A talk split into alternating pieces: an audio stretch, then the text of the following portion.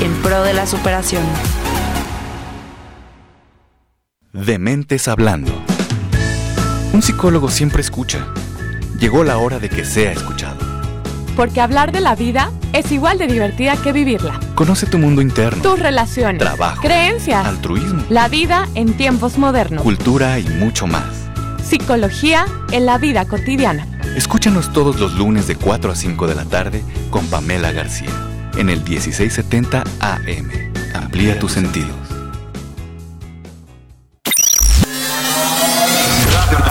X. Comenzamos una emisión más. Gracias por estar en este espacio. Hola, ¿qué tal? Bienvenidos a Radio Nahuatl. Tiene De un primer bloque de música. Hola, ¿qué tal? Muy buenos días, ¿cómo están? En el 1670 de AM. Radio Nahuac 1670 AM. Transmitiendo las 24 horas del día desde la cabina Don Jaime de Arocaso. XEANAH 1670 AM. Una estación hecha y producida por la comunidad Anáhuac. Radio Nahuac. Eleva tus sentidos. Eleva tus sentidos. Eleva tus sentidos. Eleva tus sentidos.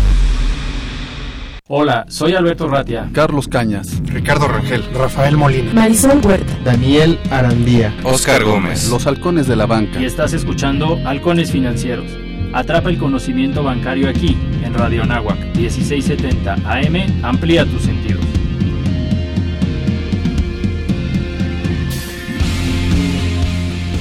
Hola, muy buenos días. ¿Cómo están todos? Como cada martes mañanero, este es su programa Halcones Financieros, atrapando el conocimiento bancario aquí en Radio Anáhuac 1670 AM. Eleva tus sentidos. Con la novedad de que tenemos un invitado de lujo, me gustaría hacer una pequeña broma. Ya tenemos un poco de competencia. Hay eh, un líder, yo diría un nuevo presidente, que da sus conferencias mañaneras de 7 a 8 de la mañana, ¿no? Entonces vale la pena hacer el comercial, que todos los programas que transmitimos los subimos a, internet en una página que se llama halconesfinancieros.podbean, P-O-D, y bin como escriben frijol en inglés, podbean.com. Ahí están todas las transmisiones desde hace año y medio, un poquito más, que nos favorecen con su con su presencia y, y escuchándonos atentamente todos los martes a las 7 de la mañana. Así es que nos va a tener que disculpar el nuevo presidente de la República, le mandamos un abrazo y el mayor de los éxitos, Sí, pero sí, los martes de 7 a 8 de la mañana no lo voy a poder escuchar en No- vivo. que no se vaya a Hago esa- por favor, Exacto. Los martes es de halcones Hago financieros. ese disclaimer. Y bueno, tenemos muchas cosas de qué alegrarnos. Una de ellas es que eh, Carlos Cañas nos acompaña en vivo y en directo el día de hoy. No vamos a tener que mandar los micrófonos a Veracruz, sino a tres, a tres centímetros a mi izquierda. Carlos, ¿cómo estás? Buenos días. Buenos días amigos, ¿qué tal? Con el placer de estar de nueva cuenta aquí en la cabina, disfrutando de, de la calidez que brindan ustedes los hermanos halcones financieros y pues bueno, eh, eh, enviamos muchos saludos a todos los amigos que nos escuchan en la hermana República de Veracruz, el bello puerto, y ahora los, los saludo desde, desde la Ciudad de México. Solo Gracias a Veracruz. todos, solo Veracruz es bello, dicen por ahí. Sí, claro.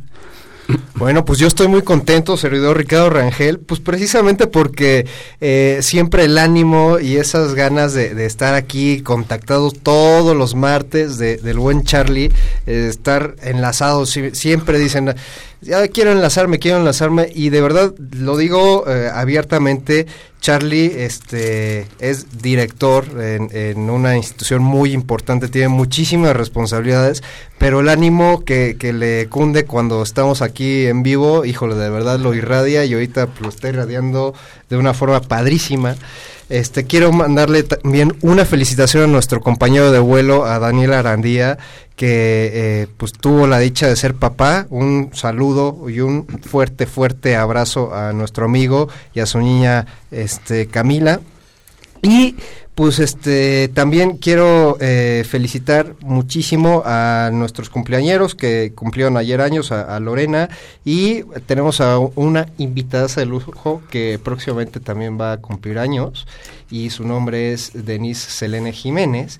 Y bueno, estoy también muy, muy, muy, muy contento porque Denise Jiménez es una especialista en todo el tema de sustentabilidad. Ella estudió la maestría en finanzas en la Universidad Na- Nacional Autónoma de México. Tiene una maestría en eh, la, la, eh, Universidad de Vigo en Galicia, España, de desarrollo sustentable. Ella ha liderado la parte de desarrollo de instrumentos financieros en, este, en la dirección de, de Banorte como banca sustentable, en el sector de banca sustentable.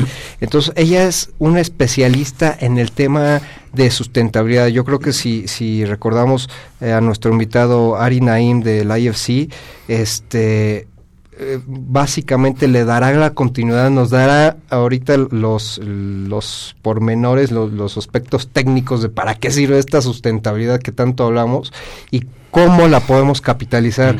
Denise, muchísimas gracias por estar con nosotros. Bienvenida. Gracias a ustedes, gracias a ustedes, qué amables. Y bueno, un placer estar aquí acompañándolos y poder transmitir a toda la audiencia realmente lo que es sustentabilidad y cómo lo aplicamos en los negocios y desde la perspectiva financiera, que es lo más importante. Oye, Denise, eh, Ricardo nos, nos presumía tu currículum, no lo vamos a mencionar completo porque si no nos al- no nos alcanzaría el programa. Yo sé que eres CEO de una empresa que se llama Sustainalytics, pero... No, no, no, no. ¿O no? ¿No es correcto? Digo, de sus strategies. Tienes toda la razón, ya te cambié el nombre.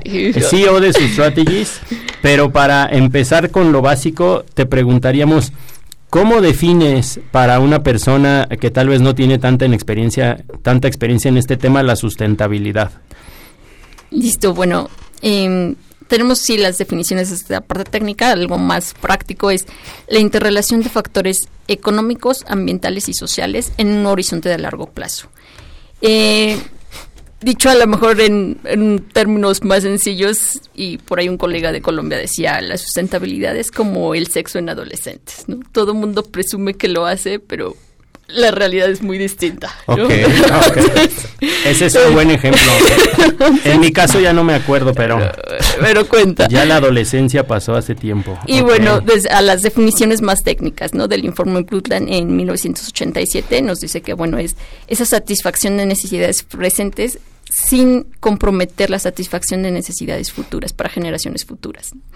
Es muy importante tener aquí en cuenta esta dinámica que va a haber entre entre las interrelaciones. Yo lo defino en quizá en términos más matemáticos como cuando llevamos teoría de conjuntos, ¿no? Que precisamente buscamos esa unión, pero esa unión en que tengamos los tres factores, tanto un beneficio económico como un beneficio ambiental como un beneficio social, en sumados los tres al mismo tiempo es realmente algo utópico, ¿no? Entonces si buscamos esa intersección, que es en teoría de conjuntos tal cual lo que llevamos la, intersección de los tres factores y muy importante ese propósito del- de, largo plazo.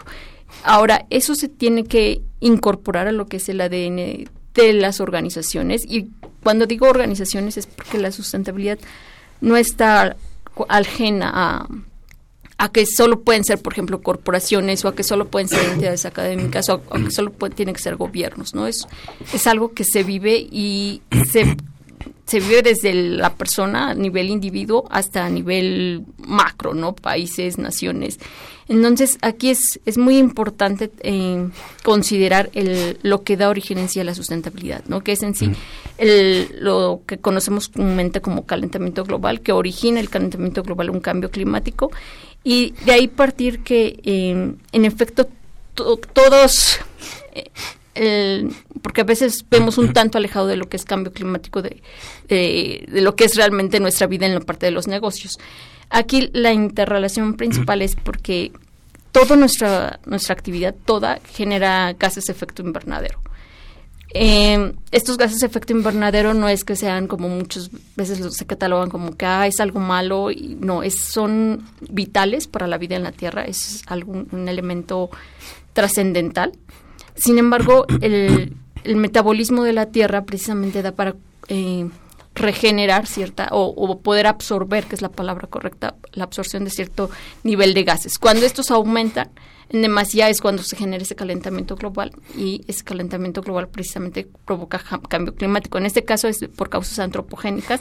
Un cambio climático es parte normal de la Tierra, pero si bien este eh, cambio climático que ahorita estamos enfrentando es mucho por la industrialización del hombre y por los excesos en los que en los que vivimos. Bueno, lo que tenemos que hacer es cómo compensarlo y cómo regularlo. Eh, aquí es muy importante el factor riesgo y el riesgo viene muy relacionado con, con el- nuestro desarrollo de actividades normales. Por ejemplo, el, el hecho de respirar, nosotros inhalamos oxígeno y exhalamos dióxido de carbono. ¿no? El dióxido de carbono es un gas efecto invernadero. Otro de nuestros, eh, para, para llevarlo a efectos prácticos, ¿no? nuestro simple metabolismo, nuestros procesos metabólicos, pues generan metano. Entonces, a lo que voy es que nuestra propia existencia en sí misma, pues, pues genera esos gases y no es como que, ah, bueno, pues para no generar gases, pues que dejo de respirar o dejo de comer. No, evidentemente no, no se trata de eso, sino se trata de cómo lo compensas, cómo lo regulas. Pero si algo tan mínimo como tu propia existencia genera ese tipo de gases, ahora quiero que, que veamos cómo toda nuestra actividad en general, el impacto tan fuerte que tiene en el planeta.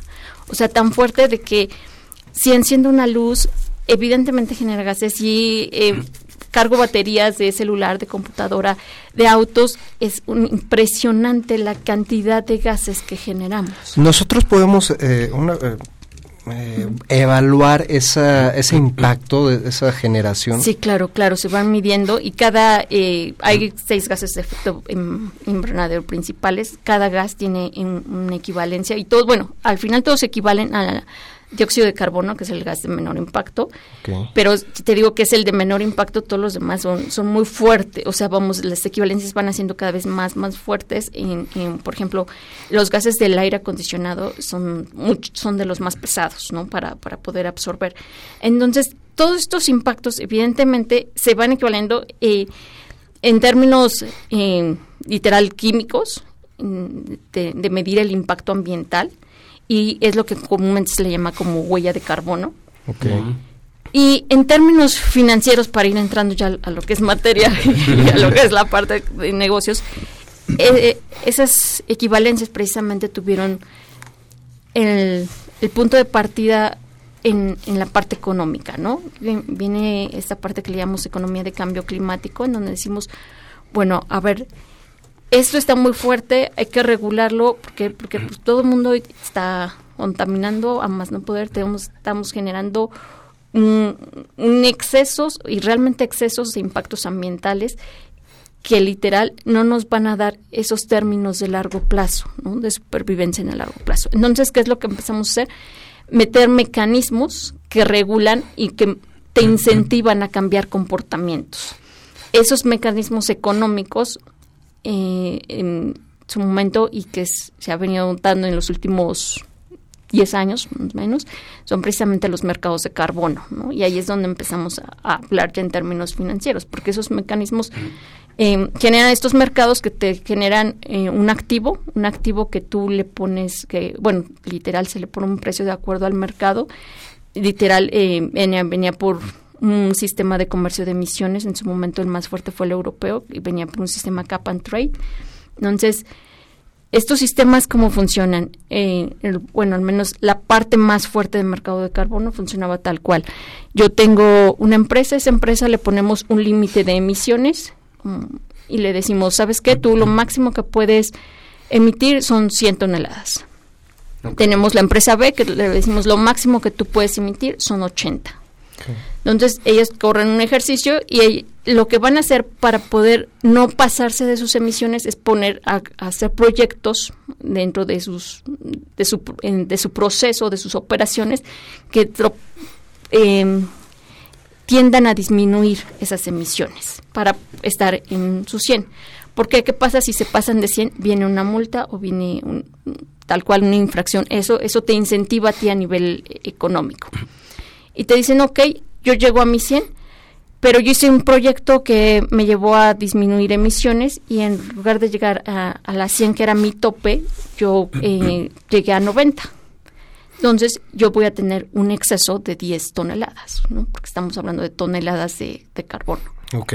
O sea, voy a contaminar 10 toneladas menos de las que tenía como límite máximo. Exactamente, exactamente. ¿Y qué pasa con la otra empresa que tenía 80? A lo mejor esa eh, empresa que tenía un límite de 80 no hizo ningún proyecto, ningún proyecto que le ayudara a disminuir sus emisiones y lo que hizo fue contaminar al, al contrario, ¿no? Sino contaminó un 85, por ejemplo. Okay. Entonces, lo que hacen estos mercados es que, ah, bueno, yo a ti pues, siguen procesos y metodologías para validar que efectivamente disminuiste esas 10 toneladas. Se pasa el proceso de validación, son procesos largos, metodologías un tanto en su momento burocráticas y, y pesadas para las empresas, pero ok, te voy a, mudar, o sea, a, a dar un certificado de que tú evidentemente disminuiste 10 toneladas. El otro le vamos a dar, le van a hacer falta 5 para, para que a la hora que se hace su corte, pues lleguen a, a este tiempo de balance. Van al mercado y yo al mercado coloco mis 10 toneladas de exceso. Y yo que, que me excedí, el, el, que tenía 85, voy y voy a buscar 5 toneladas para que compense. Por eso son mercados de compensaciones, para que compensen. Y yo con, tenía 85, voy al mercado, compro 5, entonces me quedo en 80. Ok. Y el otro le sirve porque vendió sus, sus 10 estos son precisamente lo que funciona en el mercado de carbono y esas toneladas tal cual no es que tengamos como como tal eh, el, un certificado ahí, sino son literal como cuentas bancarias virtuales donde se van, se colocan los folios de las toneladas, tú vas y literal cotiza como un mercado eh, bursátil, tal cual. O, ¿y, ¿Y quiénes son los que operan ahí? ¿Quiénes? Eh? Ahí, literalmente, ahí vienen las empresas, literal. Tú colocas en lugar, de, estamos hablando que en lugar de colocar acciones, tú colocas tus certificados. Tienen diferentes nombres okay. porque van eh, es diferente el producto financiero, pero en sí son toneladas de carbono, ¿no? ¿Por qué? Porque el cambia el nombre, por ejemplo, si lo emite una empresa netamente de país europeo, si lo emitía un país eh, subdesarrollado u otro en vías de desarrollo, ¿no? Tenían EWA, CERSI, vamos, el nombre era distinto, pero al final era, en sí eran toneladas de carbono reducidas. Aquí el punto es que, por ejemplo, ese tipo de mercados se les empezó a llamar mercado de bonos de carbono. Entonces, de repente, en términos, eh, ya hablando de financieros, que resultaba que cuando decías a alguien, ah, voy a emitir bonos de carbono, estamos pensando que estamos emitiendo deuda. Uh -huh. Y no Sí, estamos claro. emitiendo deuda. No. No, porque, por- para nosotros la terminología bono sí, de carbono bono es- es, es emitir deuda. Entonces, no, no, en realidad eran compensaciones lo que tú estabas emitiendo y certificados de que tú habías emitido más o emitido menos, ¿no? Y tan funcionan así como activo financiero que finalmente se mete a mercado de derivados, ¿no? Mm, Tú puedes decir, yo en el largo plazo voy a hacer tal proyecto y lo voy, y cuántas voy a estar vendiendo, no sé, en cinco años, cuántas toneladas voy a estar dejando de reducir. Oye, Denise, tenemos que mandar a corte. La es que bien interesante el tema. Eh, a mí me gustaría aprovechar estos 30 segundos que nos quedan para regresar del corte a lo mejor y entrar con un poquito más a detalle de la diferencia de este mercado de carbono o de bonos de carbono y un, mer- un mercado de bonos verde, que a lo mejor por Sí, ahí claro. pudiera venir la confusión, pero regresamos en un corte. Estos halcones financieros en Radio Anáhuac 1670M. El tiempo es oro. Regresaremos con más conocimiento bancario aquí en tu programa Halcones Financieros.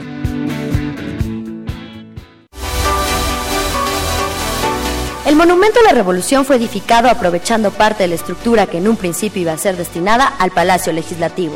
Este edificio de gobierno comenzó a ser construido por el arquitecto francés Émile Bernard. La primera piedra del monumento fue colocada el 23 de septiembre de 1910 por el presidente Porfirio Díaz. Tras un avance notable en el armado de la estructura del edificio, la construcción del Palacio Legislativo fue suspendida por falta de recursos a raíz de las luchas revolucionarias y permaneció inutilizada durante varios años, pensándose incluso en la demolición total del inmueble. Para evitarlo, el arquitecto mexicano Carlos Obregón Santicilia propuso aprovechar parte de la estructura de la cúpula y construir un monumento a la entonces recién concluida Revolución Mexicana. Dicha propuesta fue aceptada y su construcción abarcó desde 1933 a 1938.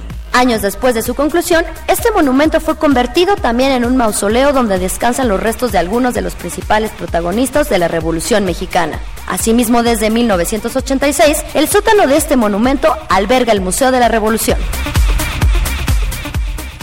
De todas las noticias que escuchamos, realmente no sabemos qué tanto el peso de la ley puede caer. Por esto llega Buenos Días en Viernes, para resumir toda la información noticiosa de la semana con una visión profunda y crítica desde un aspecto jurídico. Todos los viernes de 8 a 9 de la mañana, por Radio Nahuac, 1670 AM. Amplía tus sentidos.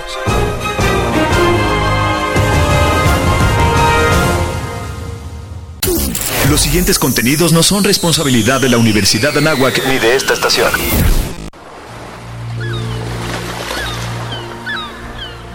¿Descansando? No, en el IEM seguimos trabajando, porque promover la igualdad, el diálogo y la participación ciudadana es un compromiso de todos los días. Fomentamos la cultura política y la educación cívica. Aun cuando no hay elecciones, sigamos trabajando. IEM, Instituto Electoral del Estado de México. Empezar a hacerse justicia en este país. Ya se encaminó el país. Con mejor educación, con mejor salud, mejor seguridad. Lo que tiene que atacar primero es la corrupción. Algo nuevo para nuestros hijos. Ese país en el que tenga la misma oportunidad que el de al lado. Tomar decisiones en favor de la gente. Que tengamos una mejor historia que contar. Entender que si no lo hacemos juntos es más difícil. Hagámoslo juntos. Hagámoslo juntos. Hagámoslo juntos. Hagámoslo juntas. Ya, vete Gobierno de México. Los halcones financieros están aterrizando aquí en Radio Anáhuac 1670 AM. Amplía tus sentidos. ¿Qué tal amigos de Halcones Financieros? Pues nuevamente regresamos aquí con un tema súper interesantísimo y había dejado la pregunta al aire de mi estimado Alberto sobre la diferencia entre los bonos de carbono y los bonos verdes y yo creo que ahorita ya en, en el corte estábamos hablando sobre todo de la operación, la parte del trading y pues te, te dejo con la respuesta mi estimada Denise. Sí, bueno, en, en, términos financieros, porque literal, eh, como mencionaba ahorita, ¿no? Los bonos de carbono literal no es emisión de deuda, sino son eh, activos financieros, eh, son certificados de, de, reducción de emisiones en el caso de, de México, ¿no? O en, o en, el caso de otros son derechos de emisión o literal unidades de emisión ¿no? de, en, el nombre cambia varía lo que le sea el producto varía únicamente por el nombre en inglés y dependiendo quién es quién lo genera no en términos generales y en al plan del mercado más fuerte que es el sistema de comercio de emisiones eh, europeo okay. Eh, ahora bien, en el caso de los bonos verdes, los bonos verdes sí es emisión de deuda, literal. Okay. Eh, literal es como, eh, es tal cual una emisión, casi como cualquier tipo de bono, más trae la etiqueta verde. No, este, esta etiqueta verde que tiene de particular es en realidad para, para dónde está el, el enfocado el, el, el, dinero, el que se va a recabar. ¿no? Entonces, todo este fondeo que, que vas cuando haces un, una emisión, todo este dinero que se recaba, es, evidentemente va a estar destinado a lo que es el desarrollo de proyectos verdes, ¿no? Y proyectos verdes por evolucionar más el término, porque en realidad el término tendremos que estar hablando de proyectos sustentables, ¿no? ¿Por qué? Porque ya estamos sumando cuando de repente en términos fundamentalistas si nos referimos a algo verde, a un green finance, nos referimos más a lo que es el, la parte de desarrollar infraestructura hacia hacia la parte de, bueno, sí hago un parque eólico, hago un parque fotovoltaico o X, pero sí desarrollo la infraestructura o, o proyectos, por ejemplo, de estos de hipotecarios, de ecocasas, más dejamos luego de lado lo que es la parte social, ¿no? Los indicadores mm. sociales o los indicadores de gobernanza. Entonces, cuando hablamos sí ya de sustentabilidad y de lo que es el, el, el bono verde, vamos, tiene la etiqueta así, pero sí es importante y se requiere evolucionar lo que es lo, la parte de sustentabilidad, juntando sí los tres componentes. ¿no? O sea, en, entonces, en términos, eh, para que nos entienda uh -huh. nuestro público, el bono verde es únicamente en términos ecológicos, no, no evalúa eh, tan genéricamente. Sí, sí, vamos, sí, sí considera los aspectos ambientales y sociales, más sí es importante empujar más, vamos, eh, por decir el, el, el, nombre, sí empujarlo más a lo que es el término de sustentabilidad para que okay. traiga los tres componentes, ¿no? Y, y, sí que se revisan. Vamos, a lo mejor es de repente un nombre más técnico y, y, de que se hizo la traducción más fácil por identificar lo que era el Green Finance okay. y el Green Bond y por ponerle la etiqueta sencilla al bono. ¿no? Y que- Podríamos decir reconocer. entonces que el término sustentabilidad es algo más equilibrado. Integral totalmente. Ok. Es por, por la dimensión que abarca, ¿no? Por, por que es ese paraguas enorme y porque sí trae los tres componentes, sí o sí, ¿no? Y en la parte social traemos mucho desde los aspectos culturales, ¿no? Ok. que eso es, eh, por ejemplo, muy importante en la parte de innovación. Y en la parte de gobernanza viene toda la parte ética. ¿No? Y entonces, en la parte de bono verde únicamente está más ponderado en la parte Exactamente, Ajá. esa es la ponderación que, cam- Ok. que sesga un tanto, ¿no? Pero vamos, en, en- por tener una visión fundamentalista y estricta de, de terminología. Más, si hablamos de algo más general, decir, bueno, ok, si el Green Finance al final, el- dejemos el nombre de lado, pero si al final lo vas a tener los tres componentes, pues llámale Green Finance o llámale Climate Finance o llámale Sustainable Finance. Pero el punto es que sí tenga los tres componentes y eso es lo que hay que empujar, que de repente no sesguemos y que no ponderemos el, el- el lado financiero a que solo traiga un componente ambiental o a que solo estemos hablando sí precisamente de una parte verde o de una parte ecológica.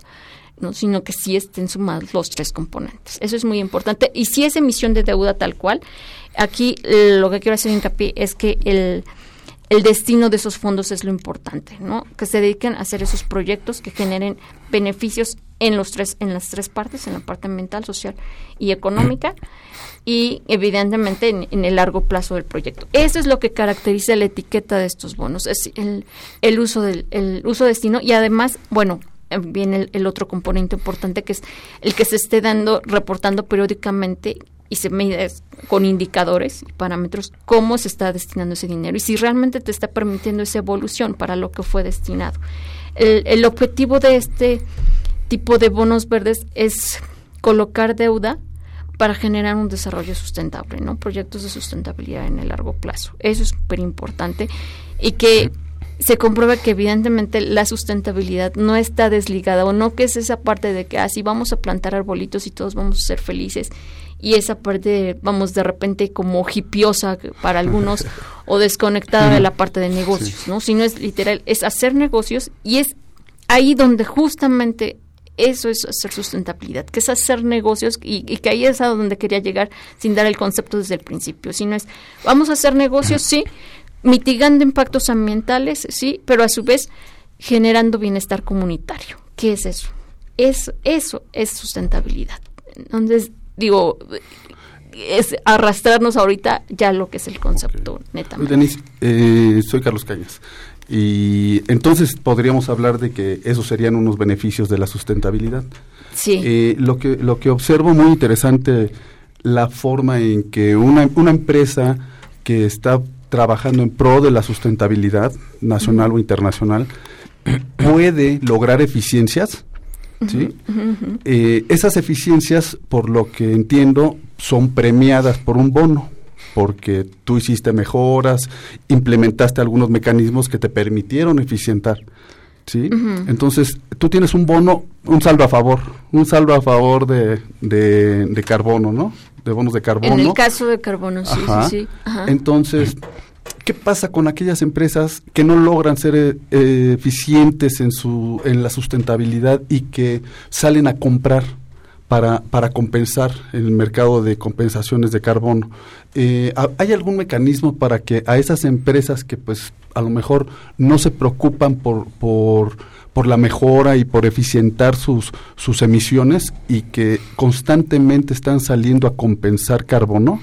Eh, ¿Hay algún mecanismo para que, pues no sé, los, los organismos internacionales o nacionales les les incentiven para que Sí. para que lo, Sí, sí, lo alcancen claro. en algún corto, mediano, largo plazo? Claro, sí, sí, sí. Aquí, an- antes de que avancemos con esto, quiero hacer mucho énfasis de que esto del mercado de carbono funciona dentro de lo que es el sistema de comercio de emisiones europeo o en los sistemas de comercio de emisiones que actualmente, por ejemplo, México pues no, no lo tiene evolucionado a. En el caso de países internacionales funciona y que a, a su vez somos contribuyentes de manera indirecta por cierto tipo de mecanismos, pero a su vez por el tipo de empresas que tenemos en el país, porque la mayoría son transnacionales, muchas europeas, por ejemplo, caso Unilever, o entre otras, por ejemplo, también Acciona, eh, BASF, muchas que son europeas, Bayer, por ejemplo, tienen que cumplir con el mercado de carbono europeo. Entonces, Claro. desde ahí, por eso vienen también los registros que se tienen que hacer aquí, porque subsidiarias cuentan para allá. Eh, aquí el mecanismo económico está, en realidad, eh, el, el planteamiento teórico-técnico viene con un incentivo para que si tú no haces nada, evidentemente se te va a se te va poniendo una multa, ¿no? Y hay cierto límite que tú puedes compensar. ¿Por qué? Porque se te, sea, lo que hace es jalar a que, a que la empresa, y así esta es la parte teórico-técnica para jalar a que la empresa vaya disminuyendo sí o sí, o sea, sí o sí, porque si no, después te va a ser más caro por la multa que tienes que pagar, porque solo se te permite cierto porcentaje. de O sea, no, no es un tema de, ah, contamino todo lo que quiera, compro todos los No, bonos no, de no, carbono no, que necesito. no, Podría ser recurrente. Y sigo No, siendo no, no, feliz y no, no. ando brincando por la vida. Exactamente, no, claro que no, no trae. O sea, el mecanismo Ok. teórico técnico está muy bien planteado. Eso es, de repente mucha gente pen- piensa que, ah, bueno, sí, eh, literal, ¿no? Porque es como casi, yo digo, es, y literal, es como un una dieta de metabolismo, ¿no? No se trata de que como las donas, que quiero los pastelitos y me subo a la caminadora, me echo a correr 10 kilómetros y quemo calorías y, ya está compensado. ¿no? no, no se trata precisamente de eso, ¿no? Sino, evidentemente, viene el incentivo, como está planteado que tuvo en su momento como desvirtuó y, y lo que fuera y por eso mm, para algunos funcionó, no funcionó, o sea, unos pintaron línea base por debajo. Como sea, ¿no? Eh, vamos, son ejercicios que se van haciendo y lo que sí es que, que vamos, yo siempre empujo, ¿no? Que en la sustentabilidad es mejor hacer a no hacer nada. O sea, vamos, son esos primeros pasos que se dan y que se va evolucionando y que evidentemente sí que que, que aquí el punto es hacer tal conciencia que no, no requieras exactamente el mecanismo económico para o ese, esa parte coercitiva para que lo hagas, sino Es- que realmente exacto. estés consciente de que digas, bueno, ¿qué carambas le quiero dejar a mis hijos, ni siquiera a tus hijos, a ti mismo, ¿no? O Claro. sea, ah, vamos, es, es como no, no, el planeta no es tuyo. ¿no? O sea, es generar esa conciencia, ¿no? Exactamente. No, no, no, no es, a ver, pues, estoy gordo y pues ya sí, no, se, se queda y voy a ponerme a dieta, sino, a ver, voy a ponerme a dieta, pero de una forma que no sea tan súbita, que yo también me arriesgue, ¿no? Y que sea controlada, ¿no? Poquito a poquito. ¿Qué diferencia, qué diferencias? eh, eh, yo, yo, por ejemplo, escucho mucho en los medios la responsabilidad social. Es que yo soy este sustentable, yo soy verde. Cu- ¿Cuál, cuál sería eh, la, la, eh, la visión de cualquier inversionista de que quisiera entrar al, al mercado sustentable? Como que ahora sí para que no lo chamaquen, para que digan, no, pues es- tienes que fijarte en estas cosas que sí dan la certeza que es una empresa sustentable. Eso es, eso es muy importante, eso que acabas de decir. Eh, eso es, es importante y es un punto crítico, crítico porque de repente eh, aquí vamos, se llega, bueno, quiero decirlo de, de la mejor forma. Dilo, dilo, estás en Eh, confianza. es una radio educativa, libre. Nadie nos escucha. No hablamos de temas de política. No, Exacto. no, no, no te preocupes. Aquí Eh, entre nos. Que quede, que quede claro para todos nuestros audios.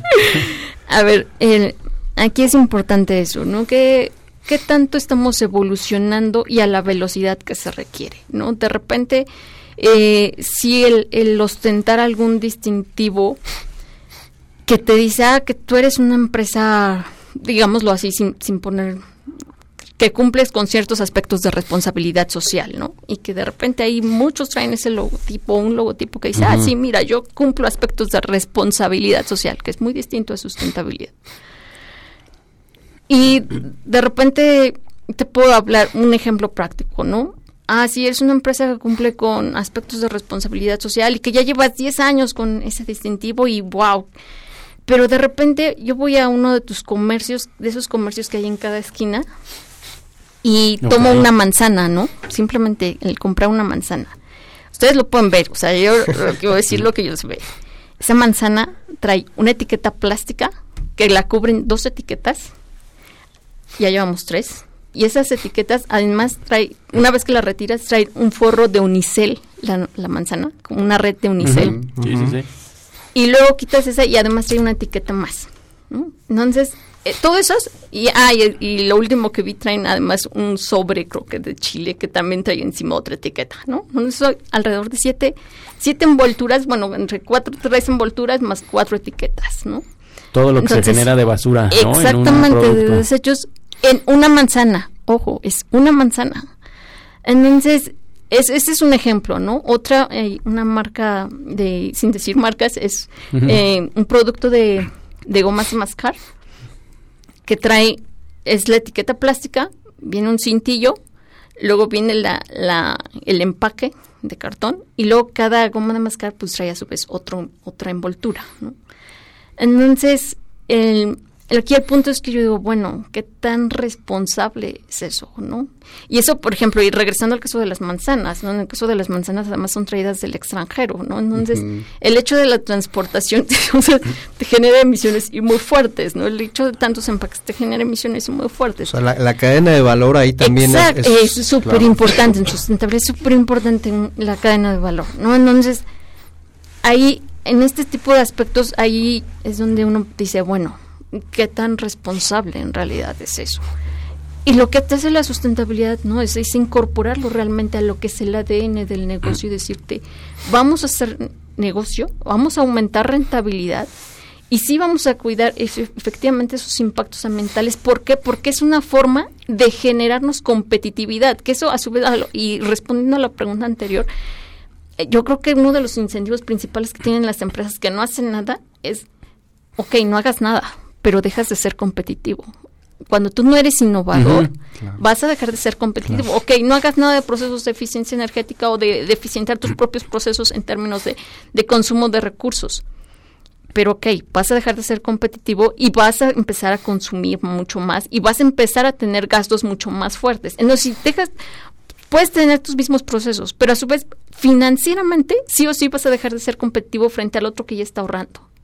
Entonces, aquí, un- dentro de los aspectos que se debe fijar una compañía para o cualquier tipo de empresa o alguna universidad, porque las universidades también implementan eh, sustentabilidad, o gobierno por las smart cities que también implementan sustentabilidad, o organización, es sí o sí que se cumplan con esos aspectos ambientales, sociales y de gobierno corporativo. Y llámese gobierno corporativo no porque pertenezca a una corporación, sino porque pertenezca a un sistema O organizacional. sea, un buen gobierno interno. Exactamente, estamos hablando de que en sustentabilidad mínimo son series de 200, son paletas de mínimo 200 indicadores. Yo manejo menos metodologías, cada una de las metodologías que al menos nosotros manejamos son de 232 indicadores. ¿no? 232. Sí, de esos Ok. 232 mínimo son paletas de, ese- de ese tamaño, se van generando a lo mejor los que sean los, digamos, los más significativos de acuerdo al tipo de negocio.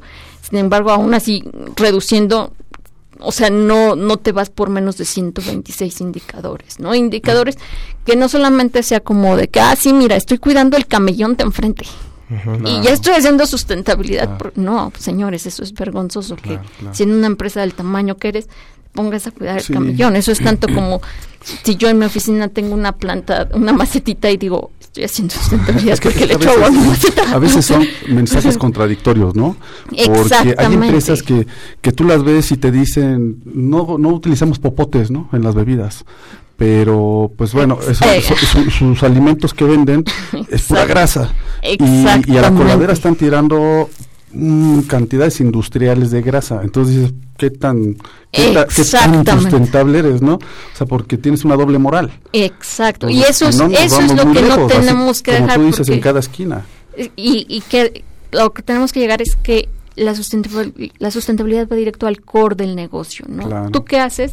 Y desde ahí es donde tú vas a contribuir, ¿no? Llámese si, por ejemplo, si tú eres banco, yo no, a ti no te voy a poner a plantar árboles. O sea, eso, independientemente de que seas banco, no. O sea, hay cosas que sí o sí las tienes que hacer porque eso es, eso es lo mínimo indispensable. Claro, Pero a partir formas, de ahí, formas. ¿tú qué haces de acuerdo a tu industria? ¿no? En el banco, pues que precisamente tenemos es, ah, bueno, aplicamos sistemas de riesgo energía. crédito en la parte ambiental y social. No, me voy directamente Ah, al producto, al core del negocio. ¿no? O sea, como que qué puedes ayudar más. Si eres un doctor, no te Exacto. pongas a hacer cosas de financiero para ayudar temas sociales, entre comillas. Exacto. Sería más lógico que el doctor en su ámbito de especialidad apoyara Eh, a lo mejor en brigadas en la sociedad. ¿no? Esa es En- tu sustentabilidad. Y el financiero, inclusión financiera, buscar que las pymes Eh, no está. contaminen, o sea, como que zapatero a tus zapatos. ¿Para qué te pones a sembrar sí, sí. arbolitos si no eres experto agricultor? Bueno, no está mal, pero a lo Sí. mejor no es donde mayor valor agregado podría dar. Exactamente, y además es- son ese tipo de aspectos que dices, eso es lo mínimo indispensable que tienes. O sea, el hecho de que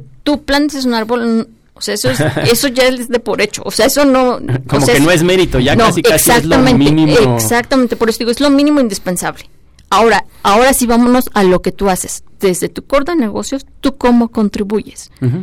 Eh, Y, ahí- y, por ejemplo, si tú eres cementera, ¿no? Evidentemente, ¿qué procesos estás diseñando para, eviden- eh, para que el- la parte de, de gases generada o, in- o en, tu proceso, ahí esté la mejora? Ok. Entonces, eh, vamos, si eres una cervecera, ¿no? ¿Cuánto consumo de agua? ¿Cómo estás innovando para que evidentemente tus, a la hora de producir cada litro de cerveza sean menores los litros de agua que consumes? Desde tu core de negocios.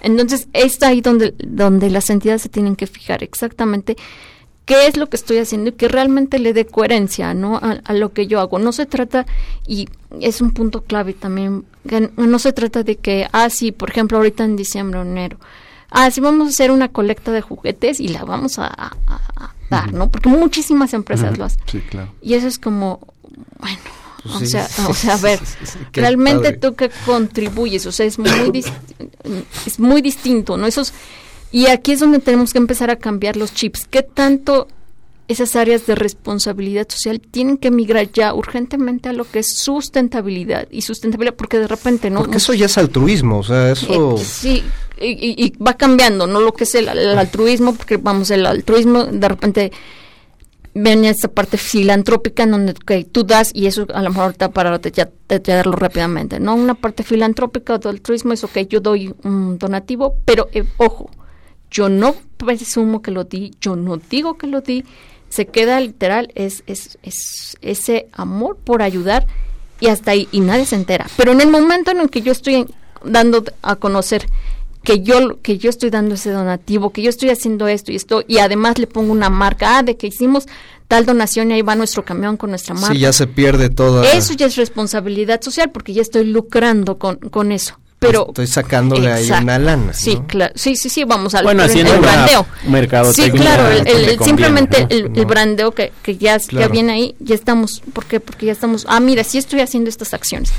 Pero ya en el momento, en, Mm, Denise, vamos a un corte comercial. Ok. Ahorita regresamos Perfecto. precisamente con ese, ese tema. No se pierdan, seguimos aquí en el 1670 de la AM, Radio Anáhuac. Eleva tus sentidos. Regresamos. El tiempo es oro. Regresaremos con más conocimiento bancario aquí en tu programa Halcones Financieros. ¿Te gustaría practicar algún deporte?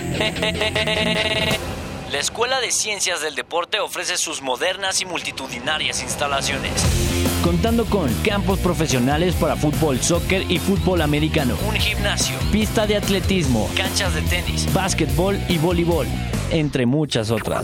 Para mayores informes, dirígete con el maestro Marco Antonio Villalbazo Hernández al teléfono 5627-0210, extensión 8440 y 8476. O visita nuestro sitio en internet www.anahuac.mx diagonal Ciencias del Deporte.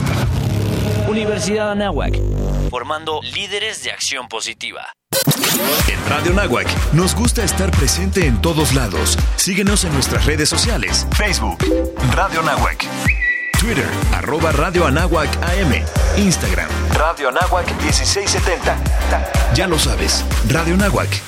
Eleva tus sentidos. ¿Sabías que el perezoso no es el animal que más duerme? Suele dormir entre 9 y 10 horas, sin embargo, el koala duerme 15 horas. Le sigue la cigüeña con 19 horas. Posteriormente, el león y el murciélago pueden dormir hasta 20 horas. Pero quien es el mandamás del sueño es el caracol, que llega a dormir una semana entera. Radio Anáhuac, satisfaciendo tu curiosidad. Radio Anáhuac, en pro de las tradiciones.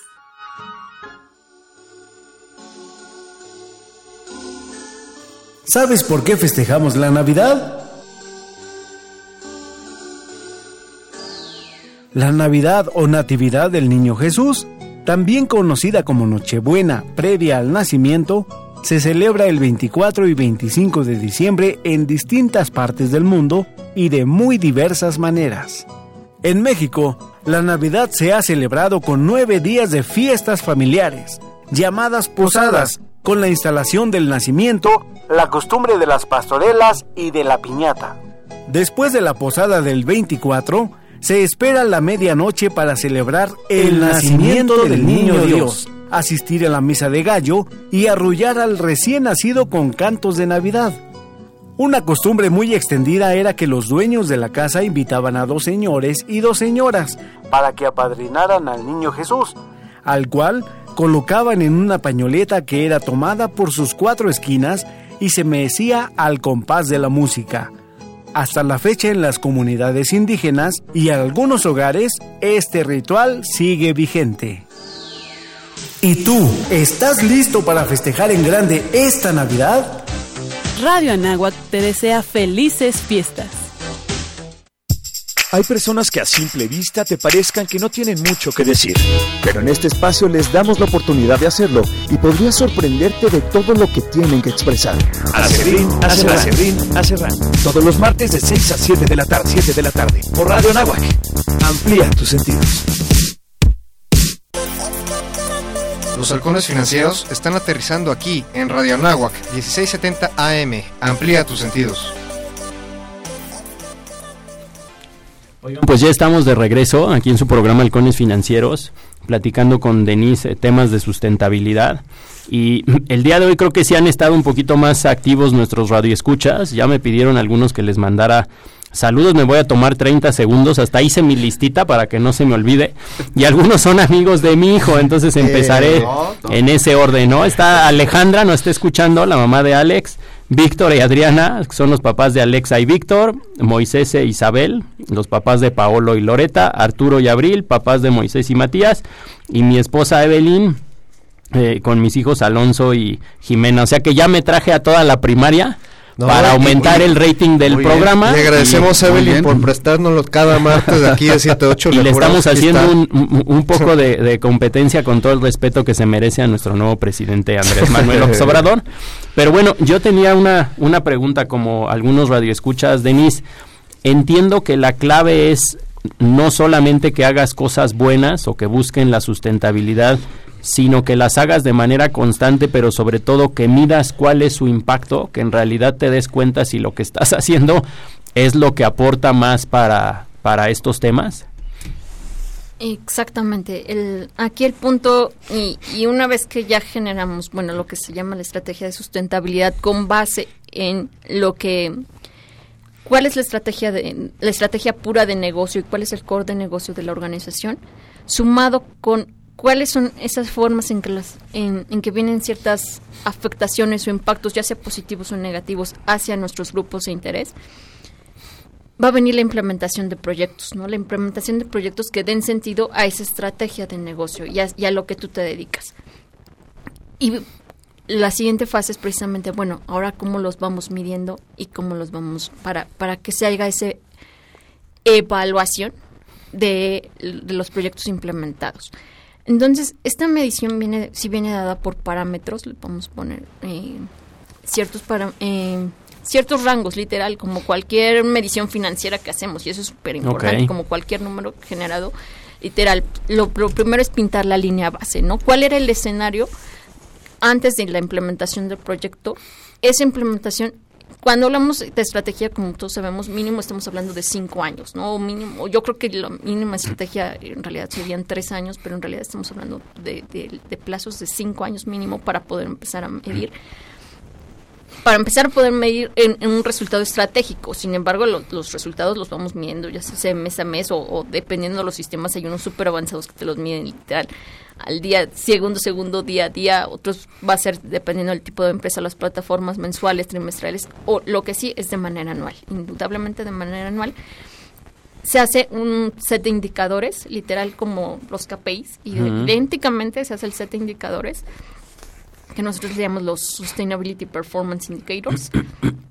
y con base en ellos, bueno, vamos checando, ¿no? Por, por áreas y por dependiendo en dónde esté el impacto de tu proyecto y vamos a sacar evidentemente, por ejemplo, en, si es en lo clásico, por ejemplo, para algunos es ok si mides eh, beneficiarios de un programa, por ejemplo, o de repente en, en, campañas sociales, bueno, sin números de impactos, cuando literal eh, la parte, por ejemplo, de los likes o cuánto tiempo, eh, cómo lo compartes para ver el, impacto del, social media que vas teniendo. Ok.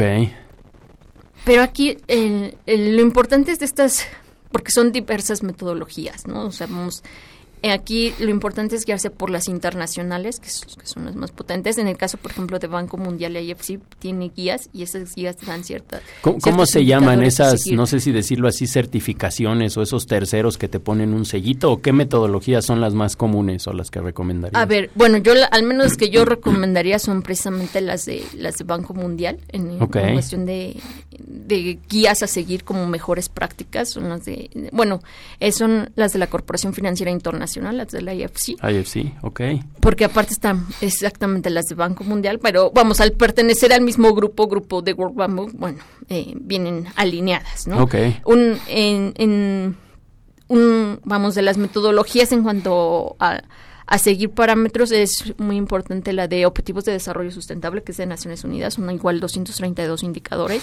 Entonces, aquí es súper importante alinearla a esa, ¿no? Porque esa es la, yo creo que para, la para aceptada a nivel internacional. Eh, eh, es que es la de Naciones Unidas, que a lo mejor ustedes la tienen identificada porque son unos cuadritos de colores, son 17 cuadritos de colores.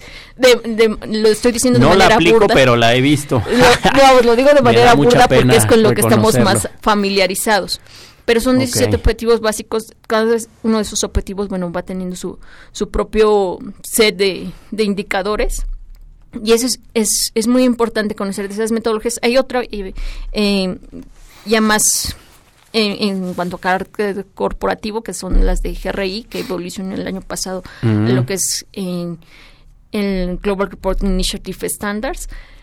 Eh, hay otras, eh, por ejemplo, para dependiendo el, lo que estemos gestionando, por ejemplo, si es, están los sistemas ISOs, pero vamos, yo estamos hablando de de las mejores prácticas en, términos como más eficientes ¿no? exactamente. Eh, y, y más porque lo importante de traer las metodologías internacionales es que te van llevando a, a ser más competitivo y a estar mucho más evolucionado que a lo que es la normatividad local o a lo que algo te puede pedir aquí localmente. Entonces, por eso es también muy importante que nos vayamos hacia los altos niveles, ¿no? A las grandes ligas. Y, perdón, el, una de las últimas importantes, por ejemplo, a Contability 1000. Okay. Y a Contability 1000, eh, y que eso también lo queremos llevar a evolucionar, que esta medición nos lleva, y en lo que queremos llevarlo, al menos que yo impulso a llevar, es la parte de evaluación de esas, de esas actividades, que es, que es la, lo último a lo que llegamos. Y esa parte de evaluación nos estamos refiriendo al, a las metodologías más avanzadas, a decir, ok, ya me di, ya estoy diciendo así, bueno, tengo tantos beneficiarios de tal programa o de tal implementación de proyecto, o simplemente estoy reduciendo tantas toneladas, ya sea en agua, residuos, X, eh, X indicador, pero eso, ¿cuál es el valor económico que nos genera? Y eso incorporarlo a los estados financieros. ¿Para qué? Para que nosotros precisamente tomemos decisiones en estado financiero con base en ese valor. Ahorita que lo mencionas, ser un marcador. En, en, dónde en la empresa o qué área? Un área específica, así como existe el Chief Financial Officer no sé si Chief Sustainability Officer o en dónde debe de estar eh, este eh, tipo de, funciones lo óptimo en la empresa. es, efectivamente tener un área de sustentabilidad y un área de sustentabilidad que, no sé si es que precisamente, ah, bueno, si es sustentabilidad, son ingenieros ambientales o llevan esta parte de residuos, ¿no? O llevan esta parte de responsabilidad social con que son... O sea, no algo complementario en tus ratos libres o... no, entre, tus otras actividades también o, llevas porque de repente se concentran en, en áreas de, ah, de los de recursos humanos porque es parte social. No, no, no. O en el área de comunicación porque hay que estar comunicando. No, no tampoco, porque son exactamente, son áreas específicas. Y que da valor, que te brinda ahorros, que, se mete a tus procesos tal cual, Eso es importante porque de repente se consideran como áreas de staff de gasto. Y aquí es cuando estamos metiendo ya empujando lo que es la valoración de esas actividades en el core de negocios, entonces vamos a estar hablando que está pegando directamente en el estado financiero. Denise, perdón que te interrumpo porque nos quedan exactamente siete minutos y quisiera resumir, es que es tan rico el, el tema. A ver, una, para un corporativo, estos temas, ¿cómo me pueden definir qué es lo que es gasto? O sea, yo, yo todo lo que estamos hablando aquí te diría, ok, lo voy a evaluar como un gasto y me va a costar, entonces para mí no es viable. ¿Cuál va a ser el beneficio si yo accedo a tener estas metodologías? Y la, otra pregunta eh, concreta, ¿cuáles son los beneficios o cuál es el horizonte de la sustentabilidad para las pymes hoy por hoy en México? Ok, perfecto. Sí, sí, Sí, sí, perdón que haya sido, pero no, sé, el tiempo nos Se está puso muy elevado aquí, Ricardo, pero está bien, está bien. Ok, lo que no quiero es que se me vaya el hilo. en la parte de los beneficios, y eso es muy importante, es precisamente el acceso a, nuevos mercados, ¿no? A nuevos mercados, porque eh, rápidamente, ¿no? Los millennials ah, están comprando precisamente y, y y constatado por los estudios de Nielsen, ¿no? Eh, traen un enfoque evidentemente que sí trae, vas a comprar productos que cuidan el medio ambiente y que satisfacen a la sociedad de distinta manera a lo que estábamos acostumbrados anteriormente. Entonces, tienes que ir adaptando tus productos precisamente a satisfacer estos o estos nuevos nichos de mercado. Y estos nichos de mercado vienen empujando muy fuerte, ¿no? También la generación Z también ya trae este chip. Entonces, si bien ahorita a lo mejor los papás que son pertenecen a otra generación son los dueños del poder adquisitivo, estamos de acuerdo en que muchos papás porque el hijo se lo pida, va a buscar satisfacer esa necesidad ya de manera diferente y además en razón del cuidado de su hijo, por, por lo que simplemente en, en, temas de enfermedades lo que estamos viendo, vas a buscar una alimentación diferente para, para tus criaturas, simplemente. Entonces, acceso a nuevos mercados, a nuevos clientes, a financiamiento, nuevos inversionistas, que esto es la parte importante, y en el caso de los bonos verdes, los, los inversionistas nórdicos o los inversionistas de pensiones son muy importantes y que se abren los mercados así y las colocaciones son muy, muy rápidas, son express esos capitales. Entonces, es, ese es esos accesos a nuevos financiamientos, a nuevos mercados, nuevos inversionistas son simplemente lo que trae, ¿no? Hay financiamientos especializados tanto de la IFC como de banca de desarrollo. La banca de desarrollo en México, te puedo decir que todo está migrando a lo que es banca sustentable, entonces eso también te está abriendo el parteaguas de hacia dónde van hacia dónde tienen que ir los proyectos encaminados. ¿Por qué? Porque la política económica general de global está alineada a lo que es Agenda 2030 de Naciones Unidas, que son esos cuadritos de colores que veíamos. Entonces, eh, por ahí va. La parte de las pymes, evidentemente, todas las pymes, al menos en, en Colombia, sí ya se iniciaron los ejercicios, y aquí en México también se ha estado trabajando, pero a nivel todavía de responsabilidad social, ¿no? Sin embargo, te puedo decir que evidentemente hay financiamiento especializado para pymes. Digo, ahorita con la noticia del, del que traía una convocatoria específica de inversión de impacto. Sin embargo, eh, eh, lo que se busca es que literal el, los hubs que hay hoy en día o mucho del, del, del financiamiento de venture capitals está orientado sí a, a estos nichos que o estos emprendimientos que generan estos impactos ambientales y sociales, pero ojo, que sí o sí traen la parte de, rentabilidad, sí o sí, o sea, eso es importante. O sea, no es al contrario, es primero, o sea, para que lo podamos echar a andar, andar sí o sí viene la parte de rentabilidad. Entonces sí hay que impulsarlas y de hecho en las cadenas de valor, por ejemplo, las grandes empresas lo que se busca es tu gran empresa ah, vas a ayudarnos a través de tu cadena de valor haciendo programas para tus pymes y, ahí estamos incorporándoles desde ahí los aspectos de sustentabilidad. O sea, eso es muy importante. ¿Cómo, ¿Cómo hacemos esas alianzas estratégicas para ganar todos? Es decir, para un corporativo sería mejor incorporar a las nuevas pymes ¿no? que tuvieran algún eh, impacto social o algún impacto ambiental. O simplemente darles cursos de capacitación. Desde cuando se les da un curso de capacitación para desarrollar habilidades gerenciales, estamos desarrollando el gobierno corporativo de esa empresa que te va a garantizar la subsistencia y que te esté, que te esté llevando los productos con la calidad que tú quieres, por ejemplo. Denise, ya, ya nos están haciendo este, señales para el corte, pero sobre todo la labor de strategies, por favor, Ah, ya, bueno. Nosotros nos dedicamos precisamente a todo lo que es eh, esta parte de gestión de, de, inversión responsable de bonos verdes, de la parte de, de, la evaluación, de establecer estrategias de sustentabilidad, sí muy enfocadas al negocio, totalmente, a medirlas y a evaluarlas, ¿no? Hacer la incorporación a estados financieros. Y, por ejemplo, en nuestra parte del valor agregado es que nosotros ya no hacemos un reporte clásico del PowerPoint que te entregan los mm. consultores. No, sino lo hacemos literalmente en sitios web. Entonces tú lo puedes consultar tu reporte directamente desde smartphone, ¿no? Entonces, y no es como el clásico reporte que baja, sino es algo, realmente, son plataformas tecnológicas que te ayudan realmente a medir tu sustentabilidad y sobre todo al valorizarla, ¿no? Y que tú la veas reflejada en estado financiero. Eso es como uno de nuestros valores agregados principales versus a lo que está en el mercado actual. No, bueno, y tu certificación de Banco Mundial, con todo lo que hablamos, habíamos hablado. ¿En dónde te podemos localizar redes sociales, correo electrónico, página? Ah, bueno, es www.sustrategies.com. Ah, y eso es importante porque eh, tenemos metodología de Suiza y de India. Estamos en y abrimos mercado también en Suiza, en India eh, y México, ¿no? Entonces, eh, mi correo es Denise tniwse.mexico arroba com. Y bueno nosotros encantados de poder colaborar. Esta es tu casa todo un halago. Charlie pues muchísimas gracias, nos vemos la próxima semana, se despiden mis amigos. Gracias, gracias a todos los amigos que nos brindan su preferencia cada martes, los saluda Carlos Cañas, aprovecho para mandar un, un beso y un abrazo a Natalie Vidal, que mañana festeja su cumpleaños. Felicidades, feliz martes. El vuelo terminó por hoy. Halcones Financieros es una producción de la Asociación de Egresados de la Maestría Internacional en Banca y Mercados Financieros.